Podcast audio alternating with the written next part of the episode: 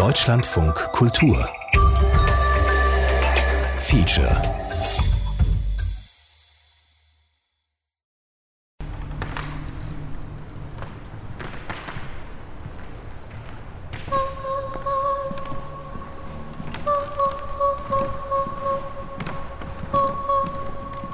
Erlöser des Kunstmarktes.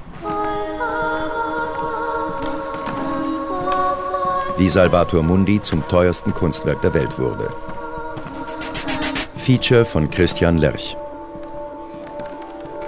Nur allzu gerne würden wir in dir, Salvator Mundi, ein Meisterwerk Leonardo da Vincis erkennen. Wunder der Malerei, ein für lange Zeit verschollen geglaubtes Resultat eines großartigen menschlichen Genies. Wenn ich mit Kunst spekulieren möchte, eignet sich keine Kunst dafür, die nicht öffentlich gezeigt wird. Also was ich möchte, wenn ich mit Kunst spekuliere, ist, dass diese Kunst in öffentlichen Museen, in öffentlichen Ausstellungshallen gezeigt wird, am besten gleich an mehreren Orten in der Welt. Und das heißt, es muss eine gewisse öffentliche Infrastruktur dafür da sein, damit das überhaupt funktioniert.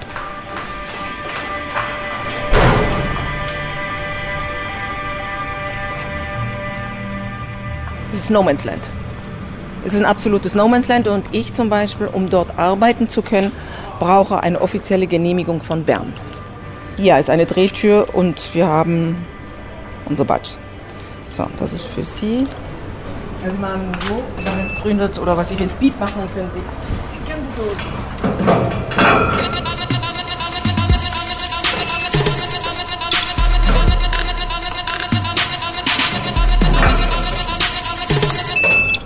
And so, ladies and gentlemen, we move to the Leonardo da Vinci, the Salvator Mundi. The masterpiece by Leonardo of Christ the Saviour, previously in the collections of three kings of England. Der 15. November 2017 ist ein überraschend warmer, grauer Mittwochnachmittag auf der Insel Manhattan. 120 is bid for the Leonardo, 125 then. Der Auktionssaal von Christie's am Rockefeller Plaza ist voller angespannter Bieter und Schaulustiger. 130? Kollektiv halten die Anwesenden die Luft an, als Lot 9b zur Auktion aufgerufen wird. 140 million is bid. 150 might take it. Eine Vielzahl von Experten hält das zu versteigernde Gemälde mit der Nummer 14995 150, welcome. für keinen echten Leonardo da Vinci. 160 is bid. 170 million back to Loic. If we speak about art, art has this double identity. Ein Kunstwerk ist Ware und zugleich kulturelles Objekt.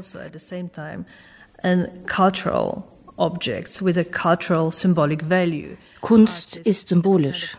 Sie ist möglicherweise die höchste Ersatzreligion. Die ideologischen und idealistischen Erwartungen an Kunst sind aber in der Tat problematisch. Context makes it really problematic. 180 million is not sold yet. 190 is bid. You heard it. New place? 200 million is bid. At 205 million. 210, too late. At 210, don't hesitate. 215, 220 is bid. A casual hand goes up at 220 million. At 220, 230 million. You're done? 280. Story is everything. Story. Die Geschichte definiert den Wert eines Kunstwerkes. Sie bekommt immer mehr Bedeutung, je mehr Künstler es gibt. Das Internet und immer mehr Kunstmessen spülen zahllose Künstler und Kunst von überall her auf den Markt. Sie gieren alle nach Aufmerksamkeit. Und sie müssen Sammlern persönliche Geschichten anbieten.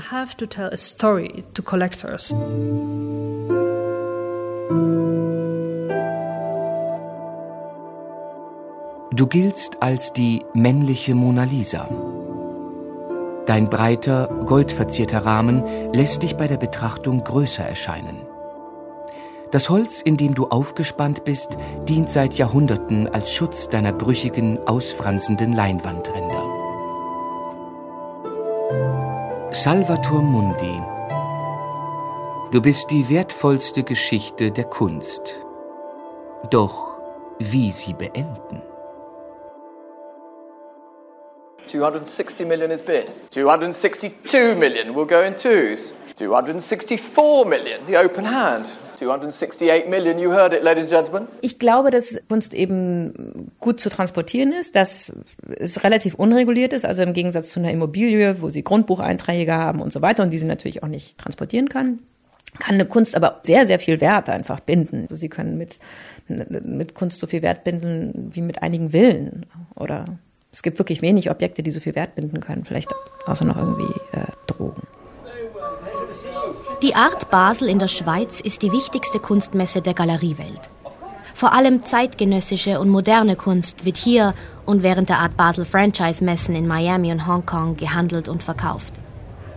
Wie Produkte sind Gemälde, Skulpturen und Installationen in den zugigen Hallen an Messeständen aufgestellt. Um Preise wird gefeilscht. Diese Dualität zwischen Ware und kulturellem Objekt bestimmt die Kunst. Wir würden in einem Kunstwerk gerne etwas Einzigartiges erkennen. Das kann zum einen der kulturelle Wert sein, aber eben auch die Höhe des Preises als Ware. Der symbolische und künstlerische Wert, das Konzept und die Idee eines Künstlers sind die Grundlage. Doch in dem Moment, in dem ein Objekt auf dem Kunstmarkt landet, wird es zu einem Handelsgut. Martha Kneip repräsentiert hier die gleichnamige Galerie aus Berlin-Charlottenburg. Die Niederländerin berät deutsche Kunstsammler. Diese Vorstellung, dass man mit Kunst Geld machen kann, ist für viele Menschen problematisch. Kunst soll unsere Kultur und Zivilisation repräsentieren. Wir stellen uns aber lieber taub, als zu akzeptieren, dass mit ihr wahnsinnig viel Geld verdient wird. Das ist für viele eine abscheuliche Vorstellung.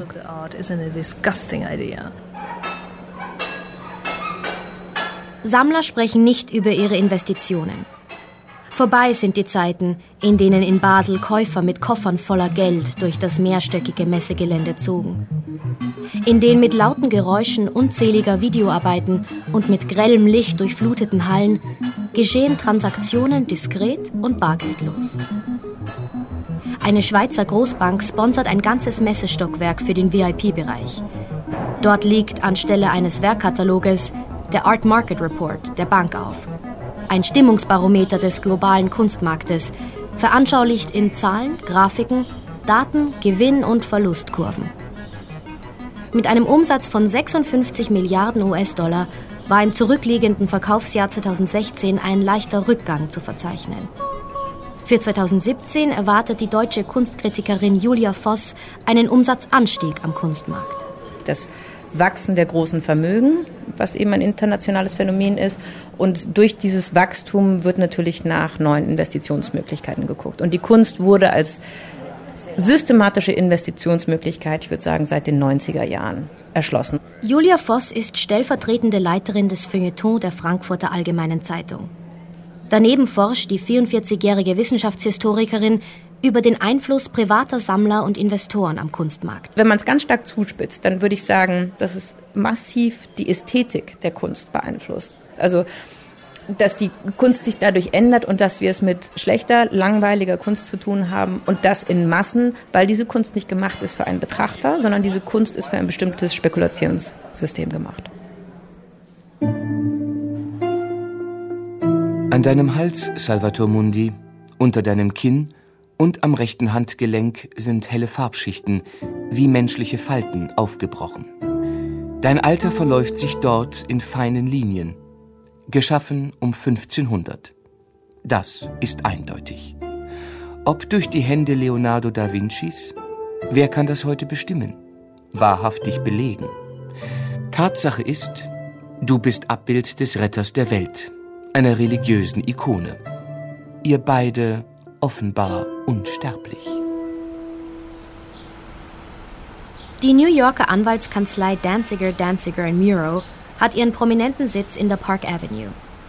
Das Auktionshaus Christie's und das MoMA, das weltweit wichtigste Museum der Moderne, sind nur wenige Straßenblocks entfernt.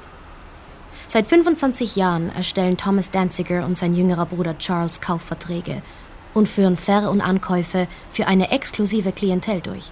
With my brother Charles, we have been running an, a firm which specializes in the art world and in transactions involving artworks for over 25 years.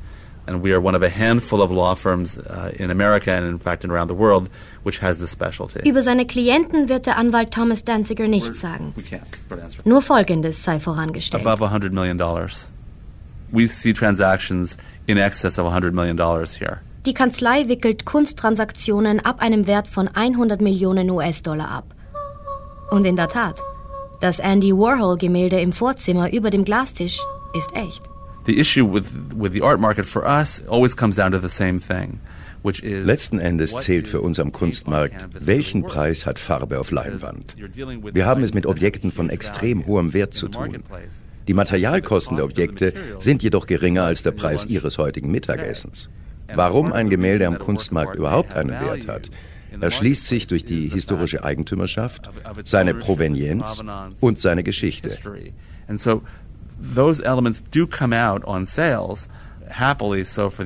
Ist all das vorhanden, lässt sich beim Verkauf ein guter Preis erzielen.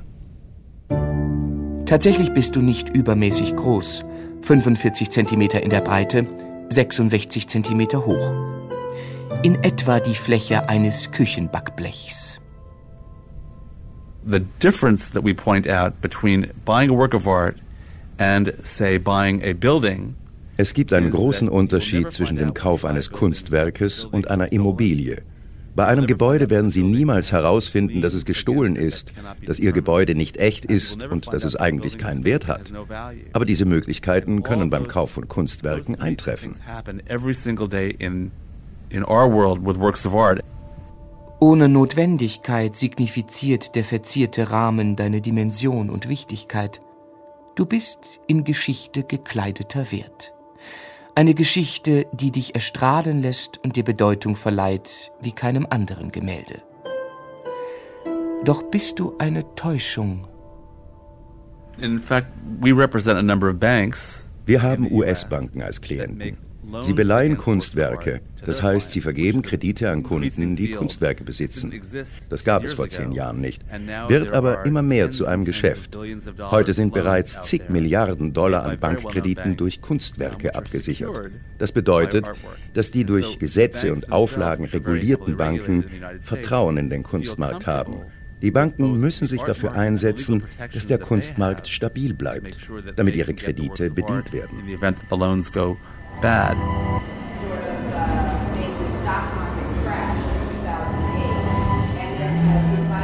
Ob für institutionelle Investoren wie Banken oder für Privatsammler, Investitionen in Kunst sind riskanter als jene in Aktien, Immobilien oder Gold. Der Markt ist intransparent, da es kaum gesicherte Informationen über Angebot und Nachfrage gibt. Der Schweizer Jurist Thomas Christ verfasste für die weltgrößte Messe, die Art Basel, Market Guidelines, selbst auferlegte Richtlinien, die für Vertrauen am Kunstmarkt sorgen sollen. Der Kunstmarkt selber ist natürlich total unreguliert, total unreguliert. Das Bedürfnis nach Regulation kommt ja erst durch den Missbrauch. Also wenn ich Fälschungen verkaufe, muss ich doch zum Schutz meines Kunden eine Provenienzforschung vorweisen können oder die Bank will doch zum Schutz ihres zahlenden Kunden auch wissen, wer das Geld kommt und so weiter. Also nur der Missbrauch oder vor allem der Missbrauch führt zu Regulation. Thomas Christ ist für das Basel Institute on Governance, ein Forschungsinstitut, tätig, das sich auf weltweite Korruption und Geldwäsche spezialisiert. Es untersucht den Weg illegaler Gelder von korrupten Regierungen, Verbrechern, Drogen- und Waffenhändlern sowie von unversteuertem, hinterzogenem Kapital. Seit dem kurzen Tief im Folgejahr der globalen Finanzkrise 2008 ist der Wert des globalen Kunstmarktes um über 40 Prozent gestiegen. Erklärt wird das Marktinteresse durch neue Investorengruppen, die vor allem die Preise von zeitgenössischer Kunst in die Höhe schießen lassen. Dieser Druck ist enorm. Also das, die, das Geld muss irgendwo hin. Die können es nicht im Schrank lassen. Das Geld muss wohin. Das heißt, jede Plattform, die sich dazu eignet, wird natürlich genutzt. Und es ist an den Fingern abzuzählen, dass der Kunsthandel dazu besonders geeignet ist. Aus drei Gründen. Erstens ist er global tätig. Zweitens ist die Preisbildung sehr heterogen, sprich irrational. Und drittens sind die Institute, die das äh, machen, wie eine, eine Myriad of, of Players. drei Gründe, die dem, dem Geldwäschereigeschäft entgegenkommen. Ein weiterer Grund für den Anstieg der Preise am Kunstmarkt liegt in einer Schweizer Gesetzgebung. Seit dem Gesetz zur Aufhebung des Bankgeheimnisses im Jahr 2013 hat ein beträchtlicher Anteil Schwarzgeld aus dem Ausland den Weg in den Kunstmarkt gefunden. Es ist heute bekannt, dass seit die Banken reguliert sind und eine Weißgeldstrategie verfolgen, ist es ja so, dass das Geld leider vermehrt in den Immobilienmarkt oder in den Kunstmarkt drückt. Man könnte ja sagen, nur weil so viel Schwarzgeld auf den Markt drückt, sind die Preise so irrational. Kunst ist offenbar eine Art sicherer Hafen, die sich anders verhält als eine Börse. Eine Börse ist von unglaublich vielen Faktoren äh, im ständigen Schwanken, während der Kunsthandel, der schafft doch auch emotional Werte, an die man sich physisch klammern kann, also nicht nur emotional, nicht nur intellektuell, nicht nur akademisch, sondern auch physisch klammern kann. Und das spielt sich auch mit. Also ich würde, jetzt, würde nicht behaupten, es ist nur das Schwarzgeld, das diese Kunstpreise derart in die Höhe schnellen lässt. Aber zu 40 Prozent ist es schon, würde ich sagen. Ja. Schwarz, Blau, Golden. Retter der Welt. Dein Jesus Christus trägt in der einen Hand eine Kugel, seine rechte ist zur Segnung erhoben, der Daumen, Mittel- und Zeigefinger leicht gekrümmt weggestreckt. Die Kugel in seiner Linken symbolisiert nicht den Erdball, nein. Mit gelassenem, beinahe leerem Blick hält dein Jesus Christus eine Himmelskugel leicht in Händen. Wenn man Kunst als ein Gut versteht, was eben noch etwas anderes ist als ein Goldbarren oder eine Aktie. Der Münchner Tobias Timm ist Kunstmarktexperte und Co-Autor des Buches Falsche Bilder, echtes Geld. Für seine Recherche hinter die Fassaden des Kunstmarktes erhielt Tim 2012 den renommierten Otto Brenner Preis für kritischen Journalismus. Wenn Kunst noch einen Wert hat, der über das reine Material hinausgeht, einen gesellschaftlichen Wert, dann ist es eben auch von großem Interesse für die Gesellschaft, was mit dieser Kunst passiert. Dann hat sie vielleicht sogar auch ein Recht darauf, die besonders gute Kunst sehen zu können. Sie ist dafür gemacht worden, dass sie angeschaut wird, die Kunst, und nicht dafür, dass sie versteckt wird in einem Bunker.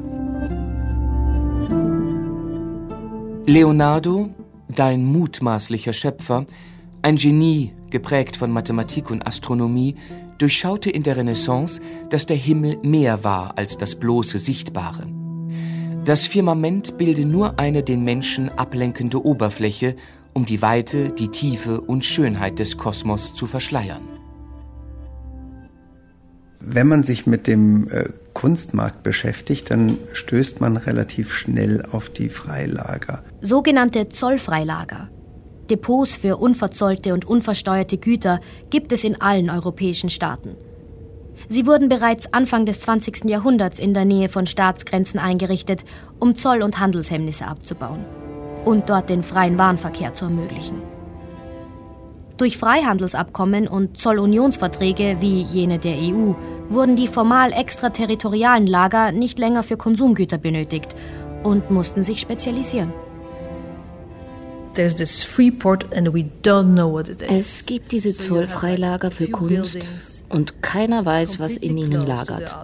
Sie befeuern unsere Fantasie, was und welche Kunst dort verwahrt ist.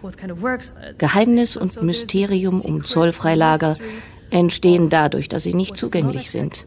Menschen daher Geschichten über sie erzählen. And so people are making stories.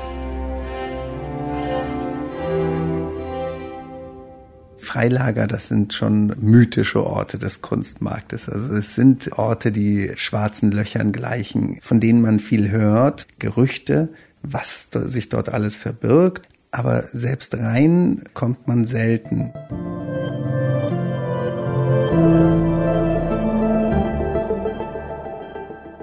Die erste Hälfte des 20. Jahrhunderts galtst du als verschollen. Die Jahrhunderte zuvor haben dich Könige, Fürsten und Herzoge besessen. Zuletzt Sir Francis Cook, ein glückloser englischer Herzog. Seine Nachkommen waren überzeugt davon, in dir keinen Da Vinci geerbt zu haben, sondern bloß das Bild eines seiner Schüler und verscherbeln dich 1958 für 45 Pfund bei einer Auktion in London.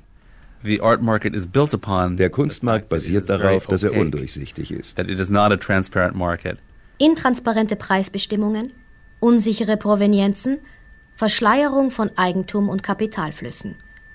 Der Kunsthandel wird durch Diskretion bestimmt. Sammler und Investoren, die Klientel des New Yorker Anwalt Thomas Danziger, schätzen, dass Werte und Eigentumstitel auf dem Kunstmarkt flexibel und für den Fiskus außer Reichweite sind. So our clients are very sophisticated about trying to structure purchases in a way that avoid correctly. Unsere Kundschaft ist äußerst geschickt, was die strukturelle und meiner Meinung nach gerechtfertigte Vermeidung von Steuern bei An- und Verkäufen von Kunst betrifft. means that by definition people don't necessarily know and cannot necessarily find out. Sehr viele unserer Klienten besitzen Kunstwerke anonym, da die Werke offiziell im Besitz ihrer Gesellschaften oder von Unternehmen mit limitierter Haftung sind. Wird ein Kunstwerk gekauft oder veräußert, scheint es daher nicht in Steuerdokumenten auf. Oftmals werden diese Transaktionen auch innerhalb der Zollfreilager gemacht. Bei An- oder Verkauf müssen die Parteien keinerlei Auflagen beachten, nicht wie etwa beim Handel von Immobilien oder von Aktien eines Unternehmens. Where there, there are more disclosure requirements, it's not like buying and selling even stocks in a company. Gänzlich körperlos ist Kunstinvestment nicht. Es benötigt einen Raum, um die teuren Werke und Sammlungen aufzubewahren. Die Aufhebung des Bankgeheimnisses in der Schweiz und stabile Preise am Kunstmarkt führten zur Eröffnung von Zollfreilagern in Singapur und Luxemburg sowie zur Expansion des wichtigsten Zollfreilagers für Kunst, jenem in Genf. Es ist kein Zufall, dass sich die größten Zollfreilager in Staaten mit beschränkten Steuerkontrollen für ausländisches Vermögen, also in Steueroasen, befinden. Die Anonymität und Sicherheit machen diese Depots für Besitzer von Kunst attraktiv. Von außen wie innen könnten sie ein Zollfreilager nicht von einem schlichten Lagerhaus unterscheiden. You would never be able to tell that a warehouse is a free port from the outside or from the inside. Nach 1958 liegen mehr als 45 Jahre Dunkelheit über deiner Geschichte. Einige befürchten, es gäbe dich längst nicht mehr. Jahre vergingen ohne Berichte und Aufzeichnungen über deine Existenz. In englischen Dachböden und Kellern wirst du gesucht. Vermutet wirst du in alten italienischen Wohnzimmerschränken, in zugigen französischen Schuppen oder in der Obhut ahnungsloser Besitzer auf einer der beiden Seiten des Atlantiks. The beauty is that we don't know and we will never know. Das macht es so spannend. Das Schöne ist, dass wir nicht wissen, was drinnen ist und dass wir es niemals wissen werden. Menschen benutzen Zollfreilager, um ihre Kunst verborgen zu lagern. Die Kunstwerke sind dort in Kisten verpackt und keinem Sammler, Investor oder sonst jemandem ist es erlaubt, die vermieteten Lagerräume zu betreten. Eigentlich ist da der Staat in einer ganz schwierigen Rolle, weil ihn interessiert nicht, wer da lagert und was da genau lagert. Es gibt zwar Stichproben mit ungefähr Wertangabe aus versicherungstechnischen Zwecken. Er kooperiert nicht so eng, wie Sie das annehmen würden, mit dem Fiskus, der sich sehr wohl interessiert würde, wer denn dort lagert. Da ist sicher auch noch Nachholbedarf, dass der Staat eigentlich Mittäter wird, wenn er sein freies Territorium zur Verfügung stellt für solche so, so exterritoriale Geschäfte. Diese Bilder lagern ja auf nicht schweizerischem Boden, weil sie eben zollfrei lagern. Also das sind heute wirklich ganz hochinteressante Keller von Schätzen unermesslichen Wertes, das ist ganz klar. Nach der Jahrtausendwende im Jahr 2005 findet dich der New Yorker Sammler Robert Simon in erbärmlichem Zustand bei einer Auktion in Louisiana. Trotz der dicken, unebenen Firnisschichten ersteht Simon dich gemeinsam mit einer Käufergruppe für 10.000 US-Dollar. Die Kunstinvestoren sind überzeugt, in dir einen echten Da Vinci in Besitz zu nehmen und lassen jüngere, fremde Malschichten abtragen. Geneva Porfranc. Ein Museum ohne Eintritt, Werbung oder Besucher. Dafür mit privatem Sicherheitspersonal und neuester Alarm- und Überwachungstechnologie.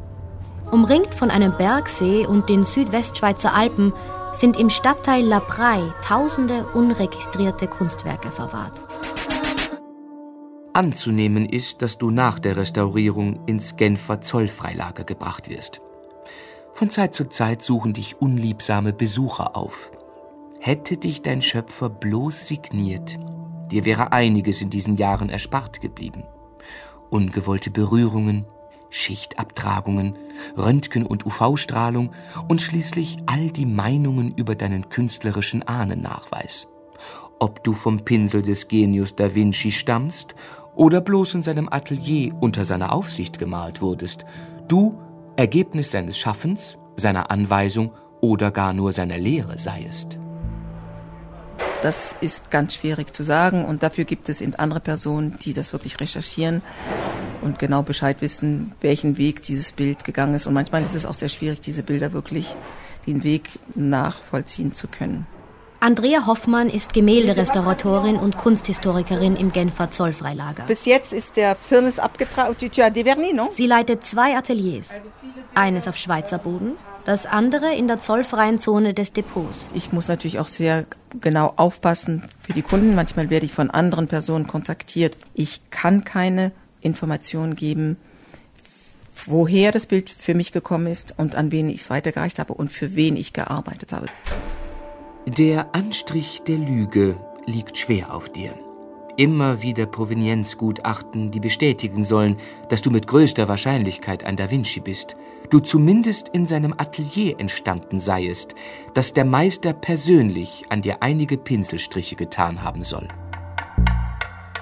Keiner schreibt natürlich ein Dokument und sagt, es ist falsch, weil das ist zu komplex, die ganze Sache. Es gibt so viele Elemente, dass jeder das rauslesen kann, was er rauslesen möchte.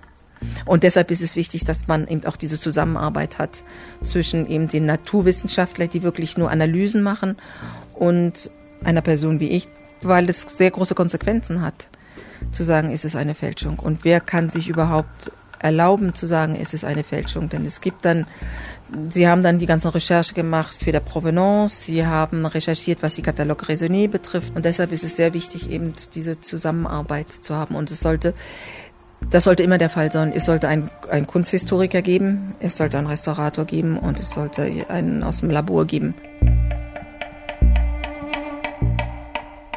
Befreit von Kisten und hölzernen Transportrahmen werden Gemälde für Andrea Hoffmann losgelöst von der Last ihres Preises sichtbar. Ja, also wenn ich zum Beispiel prozentual arbeiten könnte, was der Wert des Bildes betrifft, dann würde ich wahrscheinlich heute nicht mehr hier sitzen. der Picasso heute, ob er das Dreifache wert ist als vor 20 Jahren, ich arbeite genau gleich. Und ich habe dieselbe Verantwortung. Ich muss natürlich aufpassen, denn ich habe keine Versicherung, die mich schützt, wenn ich irgendwie einen Fehler begehe des Heilands blaues Auge.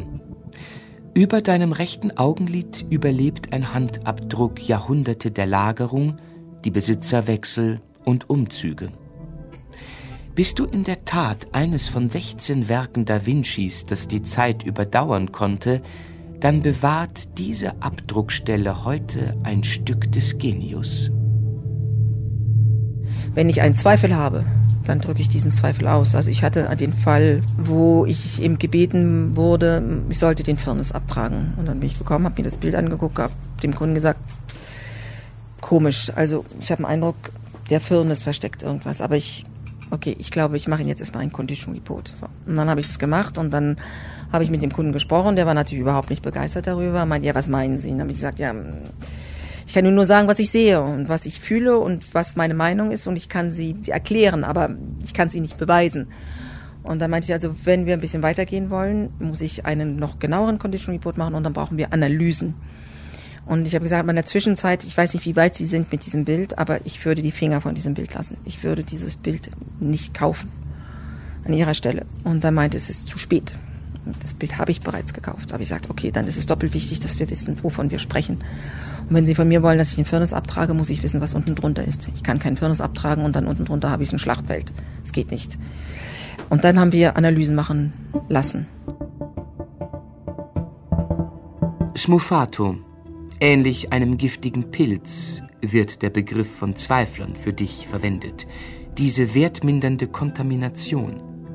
Smufato ist eine bei dir angewandte Maltechnik, die nicht Meister da Vinci, sondern einem seiner wissbegierig talentierten und eigenständigen Lehrlinge zugeschrieben wird.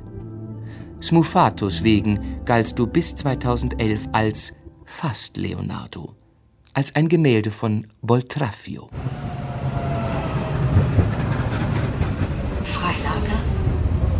An einer Genfer Ausfahrtsstraße gelegen, gegenüber eines Parkhauses und eines marokkanischen Fastfood-Ladens, trennen drei Meter hohe Mauern und Stacheldrahtzäune die Schweiz vom Zollfreilager.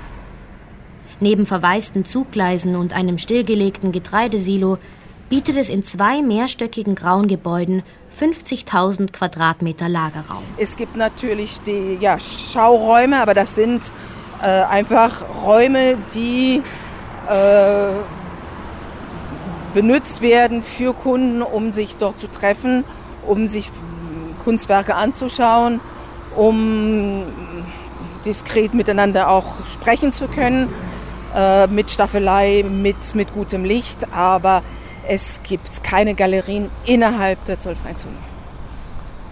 Freilager haben einfach die, die Rolle für den Kunstmarkt, das in der ganzen Welt gekauft werden kann und die Bilder dann für längere Zeit gelagert werden können, ohne die Zollkosten bezahlen zu müssen und die Mehrwertsteuern bezahlen zu müssen. Und das ist natürlich interessant für große Händler oder auch große Sammler, die in der ganzen Welt kaufen. Denn die großen Auktionshäuser, Sotheby's, Christie's und so weiter, Philips und so weiter und so fort, die haben natürlich ihre Hauptauktion in New York, sie haben sie in Paris, sie haben sie in London, und für diese Person ist einfach wichtig, dass sie diese Flexibilität haben.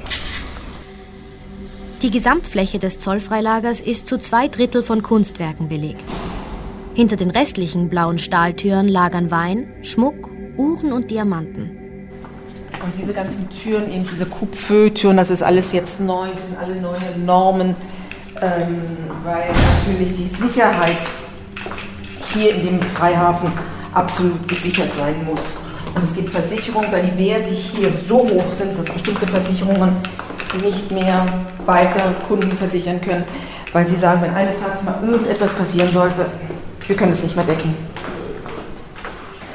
Hinein ins Zollfreilager gelangt bist du vermutlich wie all die anderen Gemälde. Behutsam wirst du entladen unter den wachsamen, jedoch ahnungslosen Blicken von Sicherheitskameras am Lieferanteneingang. Auf einer Palette stehend, Holzlatten halten dich aufrecht, zum Schutze bist du in Kartonage gekleidet, drapiert mit transparentem Zellophan.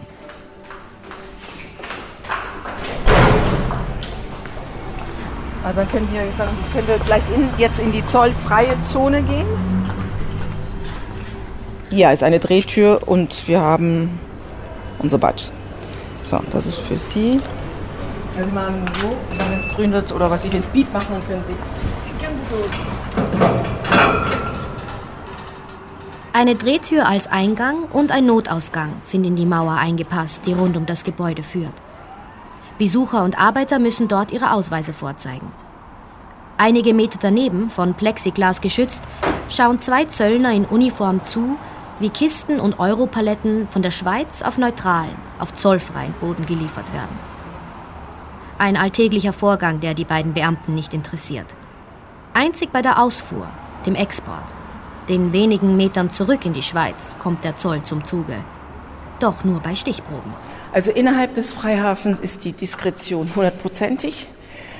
Wie Sie sehen an den Türen, alles ist identisch.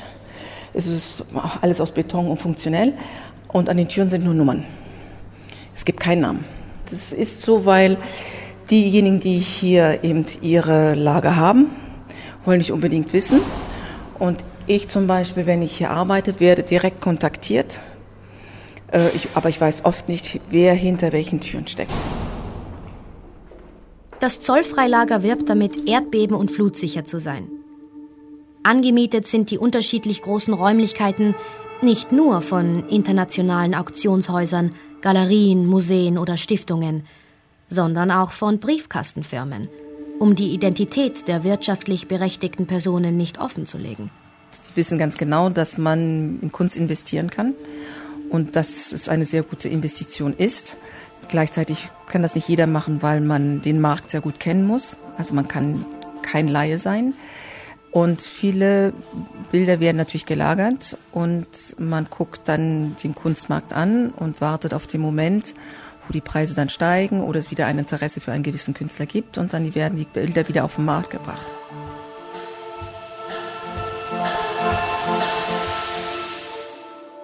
Erst gefeiert, dann beschämt. Mit Furor wirst du 2011 bei einer Da Vinci Großausstellung in der Londoner Nationalgalerie der Öffentlichkeit präsentiert. Doch statt die Zweifel an dir auszuräumen, kritisierte man dort die Restauration. Man sagt dir nach, du seiest bloßes Resultat all der Restauratorenhände, die dich bearbeiteten. Du bestündest folglich nur mehr aus Schichten, die nicht in Da Vincis Zeit, sondern im 21. Jahrhundert aufgetragen wurden, von Skalpellen und Pinseln, die sich an dir vergangen haben. Dein Wert fällt. Du wirst zu einem Schnäppchen. Well, lying on the art market is a normal practice because that's how people maximize their profits. Nun, die Lüge ist eine gängige Methode am Kunstmarkt. Dadurch erzielt man erst Profite. Man gibt beispielsweise vor, dass ein Gemälde verkauft ist, obwohl es noch nicht verkauft wurde, um den Preis zu steigern. Doch wo liegt die Grenze zwischen Lüge und geschäftsmäßigem Betrug? So, where lies the line between a lie and a fraud is an interesting legal question. Einige Straßenbahnstationen vom Zollfreilag entfernt hat Tetjana Berscheda ihr Anwaltsbüro in der mondänen Fußgängerzone Genfs in Ufernähe zum Lac Léman. Die ukrainische Anwältin ist Rechtsvertreterin und offizielles Sprachrohr des Multimilliardärs und Kunstsammlers Dmitri Ribolovlev. Der Oligarch selbst beantwortet keine Fragen. Mein Klient hat eine sehr wichtige Kunstsammlung aufgebaut. Als Herr Ribolovlev im Jahr 2003 begann zu sammeln, hatte er keinerlei Wissen über Kunst. He had no knowledge of art at that moment in time. Der mit dem Verkauf eines russischen Düngemittelkonzerns reich gewordene Dmitri Ribolovlev gilt als wichtigster Kunstsammler der vergangenen zehn Jahre. Er kaufte 38 Gemälde für insgesamt 2 Milliarden US-Dollar. Darunter einige Picassos, Van Goghs, Modiglianis und Salvator Mundi. Es ist eine wirklich sehr kleine Gruppe Menschen, die in diesem Marktsegment aktiv ist. Es sind weltweit nicht mehr als 100, vielleicht 150 Personen, die diese Bilder kaufen hätten können. Nach der Schmach von London wirst du Anfang 2013 von Yves Bouvier erstanden. Der Schweizer erkennt in dir einen Wert. 83 Millionen US-Dollar bezahlt Bouvier an deine Besitzer – die amerikanische Investorengruppe. Yves Bouvier wurde 2003 Dmitri Ribolovlev als Kunstberater vorgestellt. Bouvier leitet eine auf Kunst spezialisierte Transportfirma und ist neben dem Kanton Genf Miteigentümer des Zollfreilagers. Kunstwerke sind Waren. Das Zollfreilager funktioniert wie eine Börse, wo diese gelagert und gehandelt werden. Ständig gibt es im Zollfreilager Transaktionen, ohne dass die Kunstwerke das Lager physisch verlassen und nur deren Besitzer wechseln. Es herrscht völlige Verschwiegenheit über die Vorgänge in dem Zollfreilager. Im Frühling 2013 kauft Dmitri Ribolovlev das Gemälde Salvator Mundi für 123 Millionen US-Dollar. Den Ankauf hat, wie bei den 37 anderen Gemälden, Yves Bouvier arrangiert. Dass Bouvier im Moment des Verkaufes selbst Eigentümer des Gemäldes und nicht nur Berater ist, wusste Ribolovlev offenbar nicht. Dem Oligarchen war auch nicht bewusst, dass er für Salvator Mundi 40 Millionen US-Dollar mehr ausgab als Yves Bouvier nur wenige Monate zuvor. Uh, ich kann zu einzelnen Fällen, mit denen ich zu tun habe, keine Stellung nehmen. Es tut mir leid. Angeblich, so sagt man, wirst du bei einem Dinner in der Karibik zum Jahreswechsel 2014 auf der Privatjacht deines neuen Besitzers zum Gesprächsthema. Mit unüberhörbarem Stolz berichtet dort dein russischer Eigentümer vorgeladenen Gästen, dass er mit dir, Salvator Mundi, einen von 16 Da Vincis nun sein eigen nenne. Kühl und unbeeindruckt berichtet ihm ein an Bord anwesender langjähriger Kunstsammler von deinen Makeln. Tatsächlich seiest du keine 123 Millionen wert. Dein Marktpreis läge wohl bei weniger als 80 Millionen US-Dollar. Ob Dimitri Ribolovlev vom Marktwert und den Zweifeln um die Herkunft von Salvator Mundi durch ein Gespräch, einen Berater oder einen Zeitungsartikel erfahren hat, könne nicht rekonstruiert werden. Das ist natürlich heikel, da muss man ja ganz ganz, ganz genau äh, bleiben, äh, damit es juristisch nicht äh, sozusagen schwierig wird. Die beiden Streitparteien sind klagefreudig. Deswegen gibt sich der Autor Tobias Timm vorsichtig, was Aussagen darüber betrifft. Rybolovlev hat zwei Milliarden Dollar für Kunst ausgegeben in wenigen Jahren. Er hat Meisterwerke von dem Markt aufgekauft. Bouvier hat ihm diese Kunstwerke besorgt, dadurch, dass er nicht nur Lagerist der Kunst ist, sondern auch äh, Transporteur der Kunst, hat er natürlich ein, ein großes Wissen, wo sich welches Meisterwerk gerade äh, befindet. Er hat diesem Dimitri Rybolovlev die Kunst verkauft und dabei nicht nur ein, zwei Millionen äh, Dollar verdient, sondern hunderte Millionen Dollar verdient. Du lagerst in der Zwischenzeit unbetrachtet und ungestört am Fuße des Mont Blanc. Durch die dicken Mauern könntest du auf den im Sommer schneebedeckten Berg blicken. Draußen vor dem Zollfreilager erwächst währenddessen das Interesse der Medien an dir. Eine wertvolle Zinsform, die später noch hohe Rendite erbringen soll.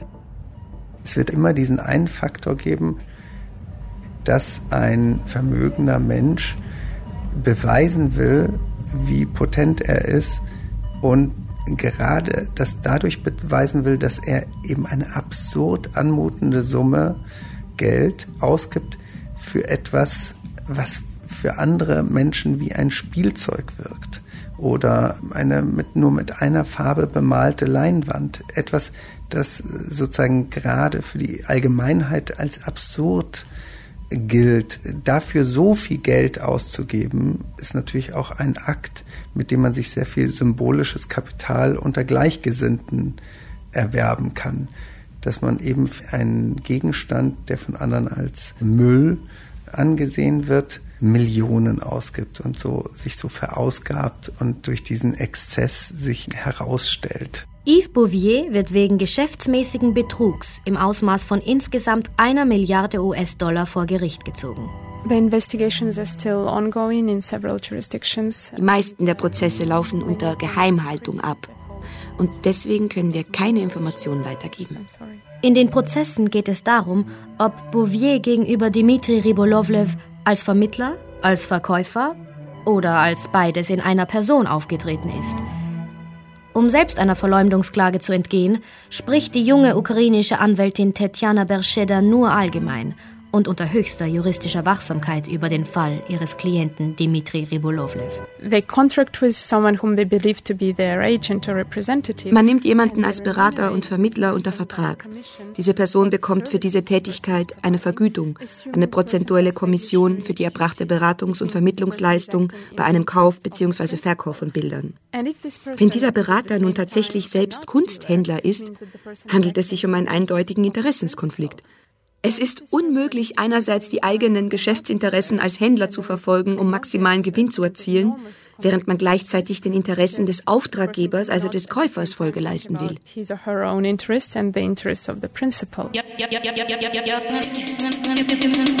Yves Bouvier lässt die Betrugsvorwürfe dementieren. Unter anderem argumentiert er, dass der Kunstmarkt nicht durch Offenlegungsgesetze reguliert ist. In der Tat unterscheidet sich der Kunsthandel von anderen Märkten, wie etwa dem Kapitalmarkt, durch das Fehlen von Regulierungen und Gesetzen. Der Wert eines Kunstwerks ist immer Verhandlungssache letztendlich zwischen zwei Menschen. Und alle Versuche, einen exakten Wert eines Kunstwerks festzulegen, schlagen fehl, weil es, wenn sich ein verrückter Milliardär findet, der 170 Millionen statt 150 Millionen für ein Kunstwerk ausgeben will, und dann kommt noch ein zweiter verrückter Milliardär hinzu, der aber noch mal mehr ausgeben will, weil er beweisen will, dass er potenter ist als der andere Milliardär, dann kommt es plötzlich zu Preisen, die eben nicht mehr nachvollziehbar sind. Das sind absolut virtuelle Werte, die kann man aus anderen Feldern der Wirtschaft nicht nachvollziehen. In Genf, Monaco, Paris, New York und Singapur werden seit 2014 Klagen sowie Gegenklagen der Anwälte Ribolovlevs und Bouviers eingebracht. PR-Firmen, eingekaufte Kunstexperten und Historiker der involvierten Parteien streiten, ob Salvator Mundi und die 37 anderen Kunstwerke Objekte eines legalen Geschäfts oder einer geschäftsmäßigen Täuschung sind.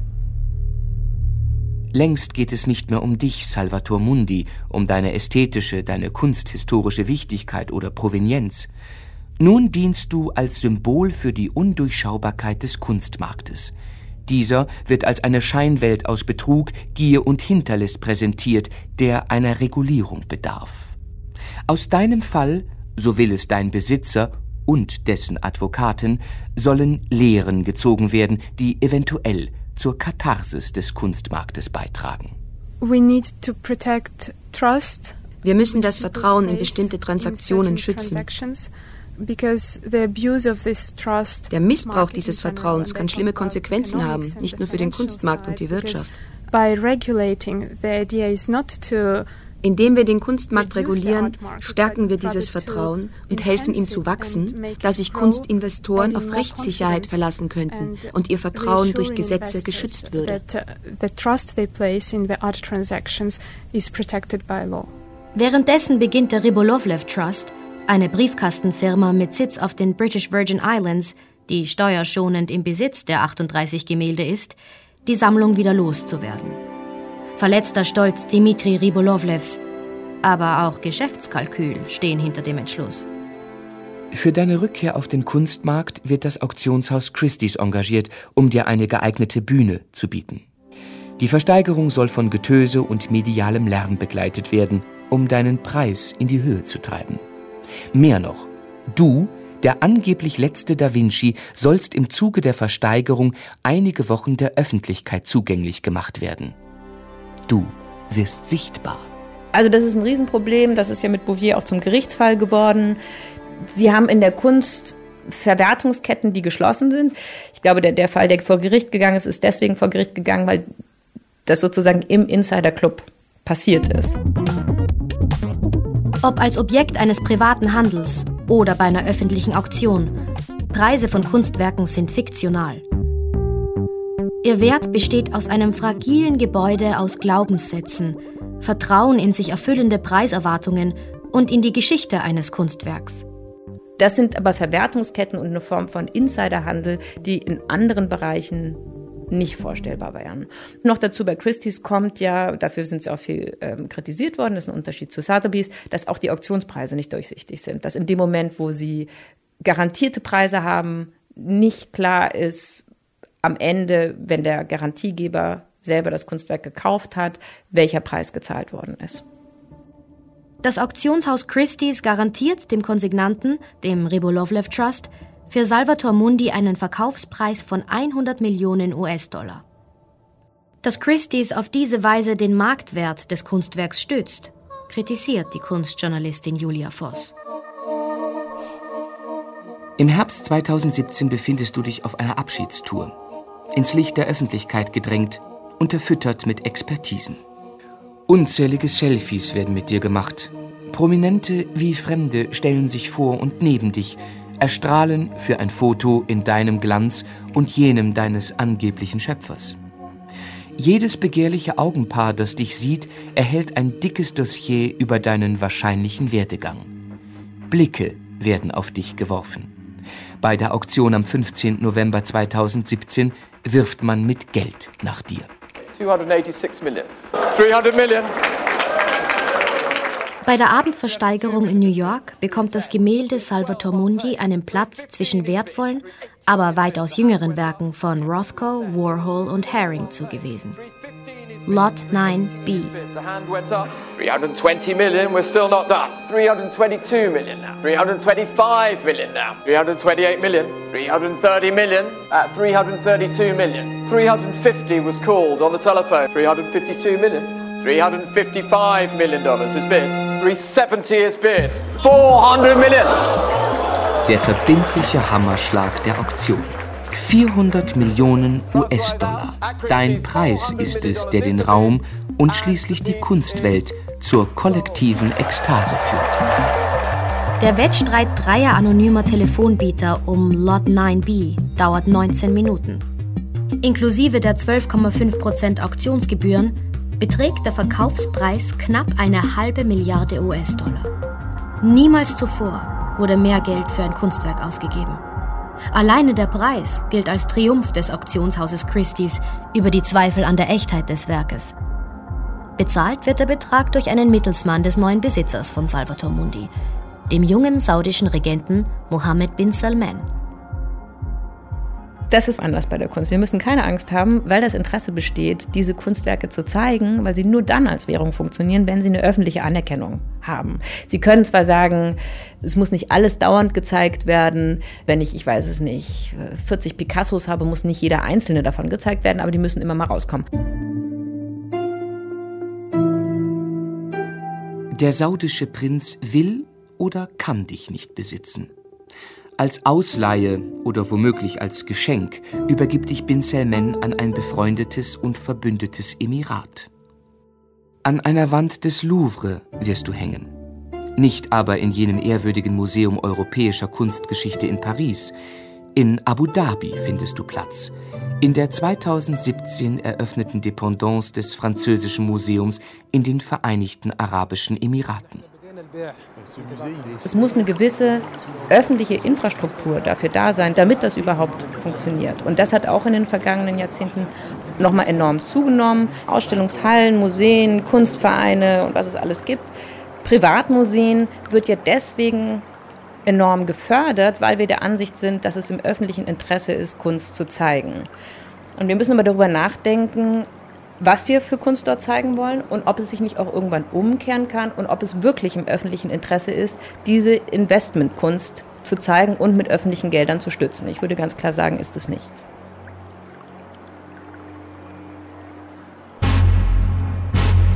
Erlöser des Kunstmarktes. Wie Salvator Mundi zum teuersten Kunstwerk der Welt wurde. Feature von Christian Lerch. Gesprochen haben Alina Fritsch, Alexandra Henkel, Katharina Knapp, Markus Mayer und Hans Piesbergen. Technik Martin Leitner. Eine Koproduktion des ORF mit dem Bayerischen Rundfunk 2018.